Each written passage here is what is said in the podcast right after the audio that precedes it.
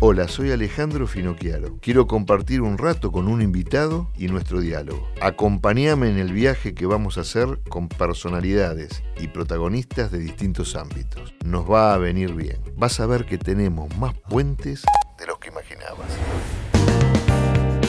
Facundo Manes, entre muchas virtudes, ha logrado que una disciplina que parece a primera vista críptica e indescifrable se convierta en algo que se puede divulgar, que se puede entender, pero además nos muestra cómo las neurociencias son parte de nuestra vida cotidiana, cómo nos afectan, cómo nos relacionamos con los demás.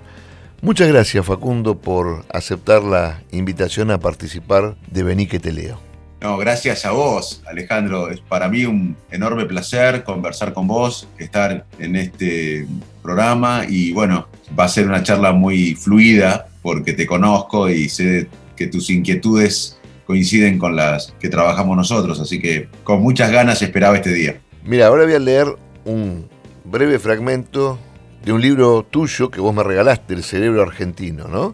Que se llama Hay equipo. Una de las postales tradicionales de nuestro país, que no distingue capitales y pueblos, son esos descampados, esas plazas, esos parques y esas calles con chicos jugándose la vida en un picado. Puede o no haber arco, pueden o no tener camisetas a tono, pero lo verdaderamente imprescindible son las ganas. La mismísima pelota y el equipo. Lo sabe el que juega y lo sabe también su compañero. Para jugar no basta ser efectivo con las capacidades motoras y de juego, sino también con las habilidades sociales. Esto lo escribiste vos, Facundo. Decime una cosa, ¿hay equipo entre los argentinos? Porque parece que nos sale mejor ser solistas que entre todos formar una orquesta que suene afinada, ¿no? Es decir, como país no podemos arrancar, tenemos jugadores de fútbol que en sus clubes en Europa son cracks y la rompen y no logramos que funcionen en equipo. Cuando algún profesional argentino va a trabajar al exterior, en general se destaca, siempre en el individualismo. No podemos formar un equipo. ¿Qué nos pasa? Bueno, tuvimos equipo. Vos mejor que nadie sabés que la ley 1420 fue un proyecto de nación, no solo fue un proyecto educativo, una escuela en cada pueblo, fue un proyecto de nación y la democracia fue un proyecto colectivo también. Hoy necesitamos un nuevo proyecto colectivo, porque cuando no hay proyecto colectivo, cuando no hay un proyecto estratégico de país, el equipo es más difícil.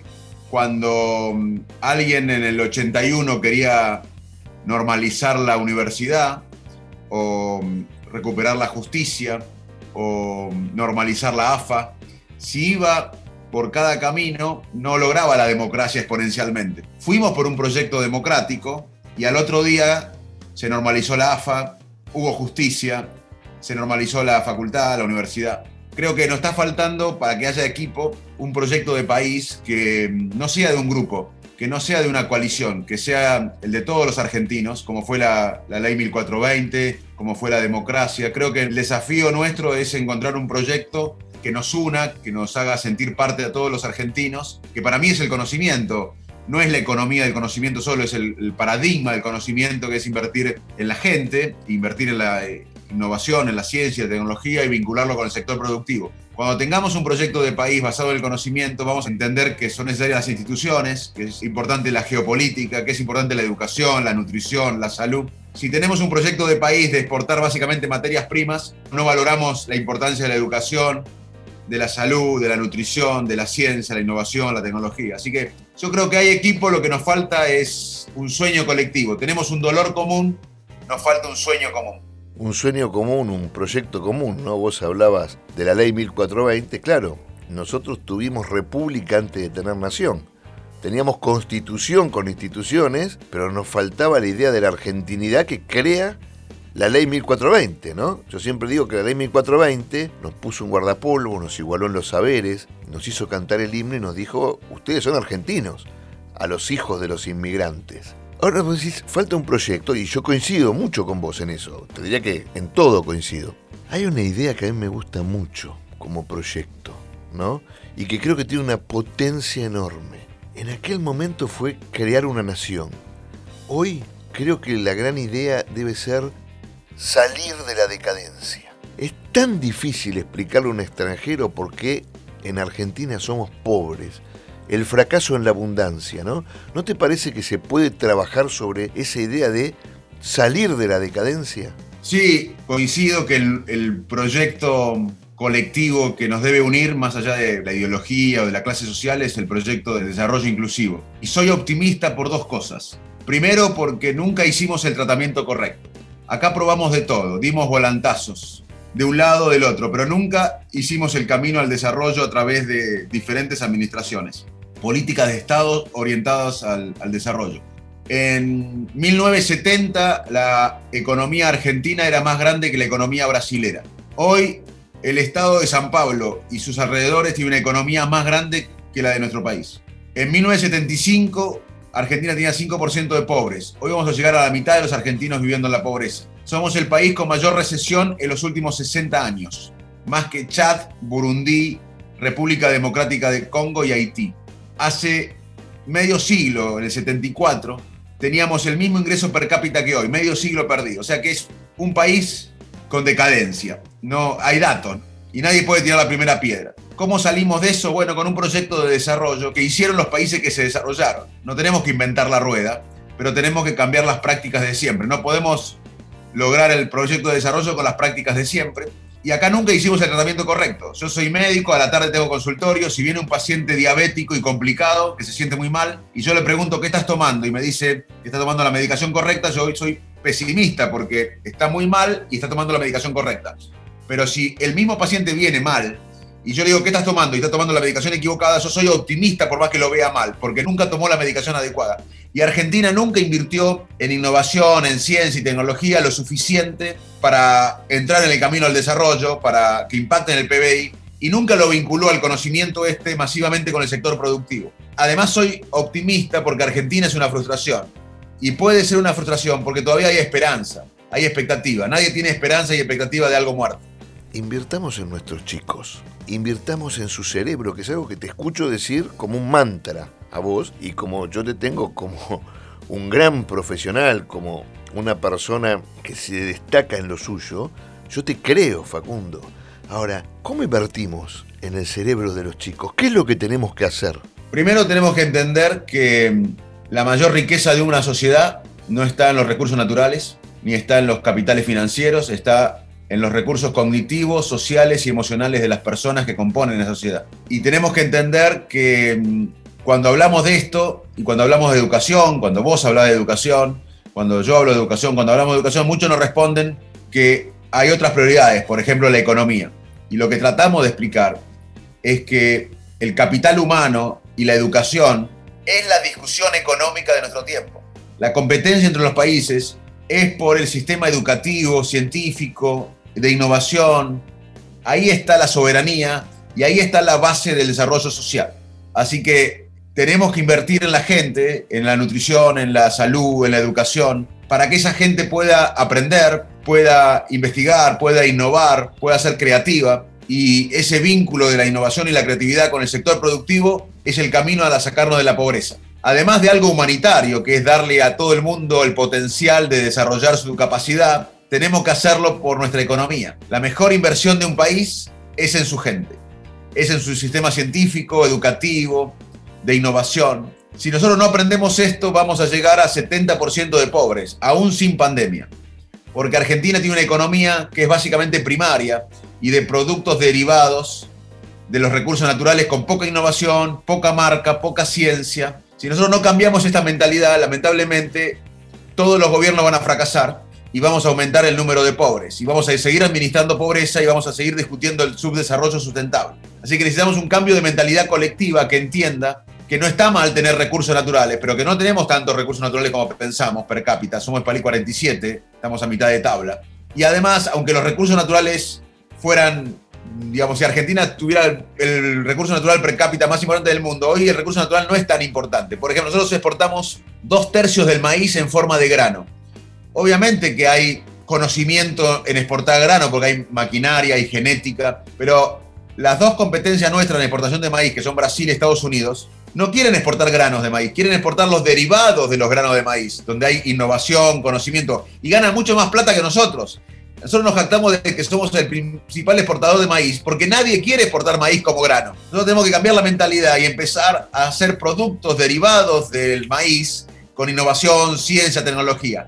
Si tenemos este modelo de país en la cabeza, nadie va a discutir la importancia de la educación, de la nutrición, de la salud, de las instituciones. Al no tener un norte, un horizonte, tenemos una discusión bastante chata, bastante mediocre, que nos lleva a una más decadencia. Australia, por ejemplo, tiene cuatro veces más recursos naturales que nosotros, per cápita. La verdad que no podríamos, el modelo nuestro no podría ser Australia porque tiene mucho más recursos naturales per cápita que nosotros. El modelo nuestro puede ser Canadá, tomando eh, las peculiaridades nuestras, obviamente, no trasladando el modelo tal cual, porque Canadá tiene una economía relacionada con los recursos naturales y sus derivados, con innovación, ciencia, pero una economía que no tiene que ver con los recursos naturales, como tiene mucho de lo que contase Israel. Israel invierte cuatro puntos del PBI o un poco más en investigación y desarrollo, lo mismo que Corea del Sur. La media de los países desarrollados es 2.2. Argentina invierte menos de 0.5, menos que Gabón y Senegal. O sea, nosotros nunca hicimos el camino al desarrollo. Por eso, una de las cosas que tenemos que dejar de hacer es mentirnos. Nosotros no estamos en vías de desarrollo. Si nosotros no invertimos más en innovación, en ciencia y tecnología, y no vinculamos, como hizo Israel, el conocimiento con el sector productivo, Israel tiene una masiva conexión entre el conocimiento que se genera y el sector productivo, nosotros no vamos a estar en vías de desarrollo. No necesitamos un pueblo educado hoy con salud porque exportamos granos. Para mí, cambiar el modelo de país a una economía del conocimiento va a ser evidente la necesidad de instituciones serias, de una geopolítica adecuada, de educación, de salud y de nutrición, ya que no lo hicimos desde lo humanitario, que es decir, que todo el mundo tenga el mismo potencial, no lo hicimos desde lo humanitario, porque acá los niveles de malnutrición, los niveles de pobreza en los jóvenes son inmorales. O sea que no lo hicimos desde la humanidad. Espero que si entendemos que tenemos de un país basado en el conocimiento, tenemos que tener inversión en la gente, en ciencia y tecnología, como hizo Israel, como hizo Corea del Sur, como hizo Canadá, como hizo Noruega, como hizo Australia, con nuestras peculiaridades, con nuestras particularidades. No podemos tomar un modelo y trasladarlo acá. Pero Argentina tiene mucho potencial. Argentina tiene potencial en nanotecnología, en biotecnología, en bioeconomía, en los recursos energéticos renovables, en la salud, en las ciencias de la salud. Argentina tiene mucho potencial, pero tenemos que tener un proyecto de, de nación que nadie discuta, de Estado, que lo sigan las administraciones más allá de los diferentes matices que le pueda otorgar una coalición en el gobierno nueva. Para nosotros los argentinos siempre es soy de Ford o de Chevrolet, soy de Boca, soy de River, Maradona o es Messi. Parece que nos regodeamos en la diferencia en lugar de buscar los puntos de encuentro. ¿Hay alguna retribución mental que tenemos los argentinos que opera para que nosotros siempre queramos diferenciarnos del otro en vez de ver qué nos une? Bueno, mira, el ser humano es así, somos tribales, porque si una de las respuestas a por qué prevalecimos frente a otras especies, en la evolución nosotros prevalecimos frente a otras especies, más allá de que no tenemos el cuerpo más apto, ni tenemos tanta fuerza como otras especies, ¿por qué prevalecimos? Prevalecimos porque vivimos en tribus, en comunidades, nosotros fuimos la especie que logró vivir en grupos complejos muy complejo. Ninguna especie, los chimpancés viven en docena, los erizos viven aislados, y nosotros vivimos en La Matanza, en Quilmes, en Salto, en Buenos Aires, en Nueva York. Y ser tribales fue importante porque quedar fuera de un grupo hace miles de años significaba tener menos comida. Quedar fuera de una comunidad hace miles de años significaba tener menos defensa frente a una amenaza. Y la tribalidad requiere que uno privilegie el grupo antes que la verdad. Y también hay otra cosa que privilegiamos antes de la verdad, que es sobrevivir. Entonces todos somos tribales y vamos por la vida, todos, con esquemas mentales, con anteojos, que llamamos esquemas mentales, sesgos, y tomamos todo lo que coincide con nuestros prejuicios. Vamos por la vida tomando todo lo que coincide con lo que pensamos, con lo que creemos, con nuestros prejuicios, e ignoramos todo lo que no coincide con lo que pensamos. Incluso olvidamos más lo que no coincide con nuestros sesgos, prejuicios. Por eso vemos los programas de televisión que dicen lo que queremos que digan, leemos a los que dicen lo que queremos nosotros y creemos nosotros, porque cuando alguien nos confronta con evidencia que contradice nuestras creencias, nos produce un malestar cognitivo, se llama disonancia cognitiva. que es insoportable. Entonces lo que hacemos es ignorar eso y buscamos a otro que opine como nosotros. Somos así todos. Los americanos son así, los ingleses son así, los argentinos son así. Lo que pasa, la diferencia, es que en Inglaterra hay grieta, Brexit versus no Brexit. En España hay grieta, los catalanes frente a los españoles. En Estados Unidos hay grieta, la vemos ahora. Y le hace mal la grieta, los impacta negativamente. Pero allá nadie discute la ley, allá nadie discute que la ciencia, el conocimiento, la tecnología es la prosperidad. La grieta los impacta negativamente, pero no tanto porque tienen un proyecto. Nosotros, al ser un país pobre y no tener un proyecto, la grieta nos mata, nos embrutece y nos hace más pobres. Pero todos somos tribales. Lo que pasa es que el antídoto para eso es tener un proyecto de nación, donde nosotros, más allá de las diferencias, vamos para el mismo lado. Al no tener ese proyecto de nación, la grieta nos mata. Yo te voy a hacer una pregunta, yo sé la respuesta. ¿no? Pero me gustaría que lo escuchen los demás. Y sobre esa pregunta voy a montar otra pregunta. Facundo, ¿vos venís de una familia extremadamente rica o rica?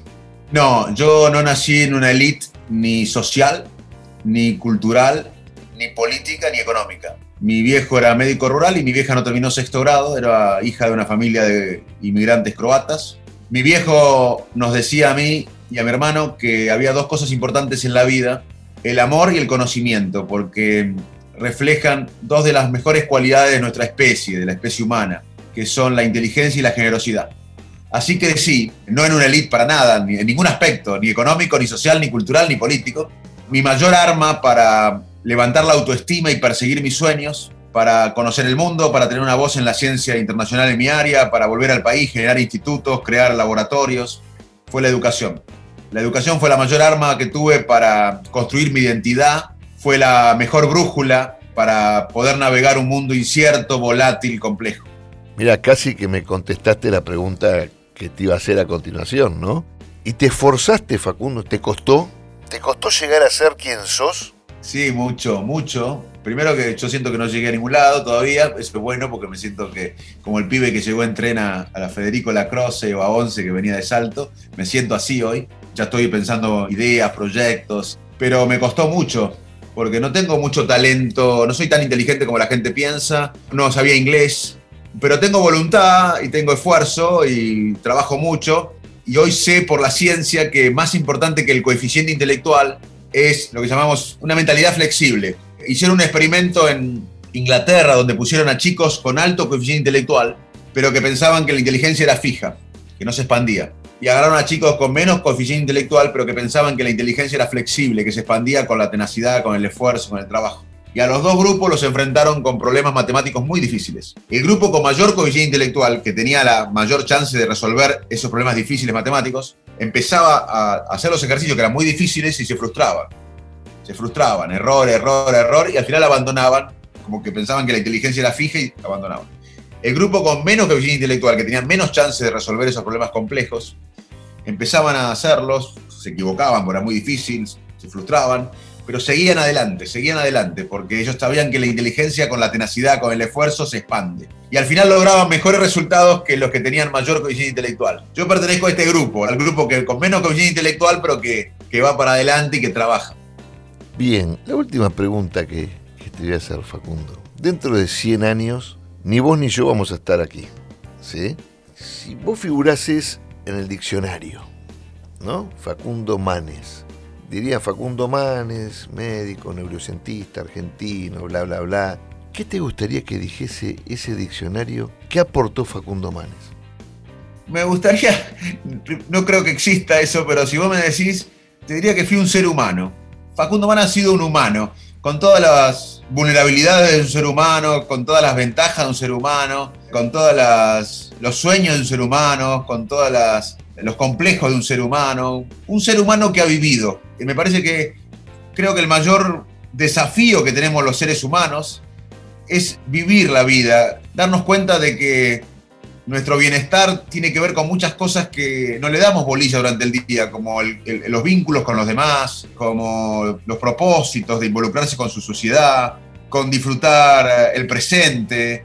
Me gustaría, no va a pasar, pero me gustaría que diga, fue un ser humano que, intentó vivir la vida como un ser humano. Me parece que aceptar las emociones negativas también es parte de nuestro bienestar. Creo que eh, nos pasamos la vida ambicionando llegar a hacer tal cosa y la vida es todo lo que hacemos y no disfrutamos mientras eh, queremos llegar a estar posición a tal cosa. Y haberse dado cuenta de esto creo que es clave para cualquier persona. Y me gustaría que se refleje de esto, de que Facundo Manes trabajó en su vida para ser un ser humano. Algo parecido a la filosofía del confieso que he vivido de, Pablo Neruda. ¿no? Tenés razón. La verdad que eh, muy bueno. Eh, la verdad que un placer eh, que hayas nombrado ese libro, que es uno de mis preferidos. Confieso que he vivido. me parece muy importante que cuando uno muera, uno pueda decir en el último pensamiento, he vivido. Me parece que es algo muy. Es un orgullo haber dicho eso. He vivido, no importa a qué ha llegado en términos de lo que otros valoran, pero haber vivido, estar convencido de que uno vivió, me parece un desafío enorme, enorme, enorme. Facundo, muchas, pero muchas gracias por haber participado aquí en Beni que te leo. Un abrazo enorme Alejandro y gracias por esta charla y nos vemos en un café pronto. Nos vemos en un café pronto.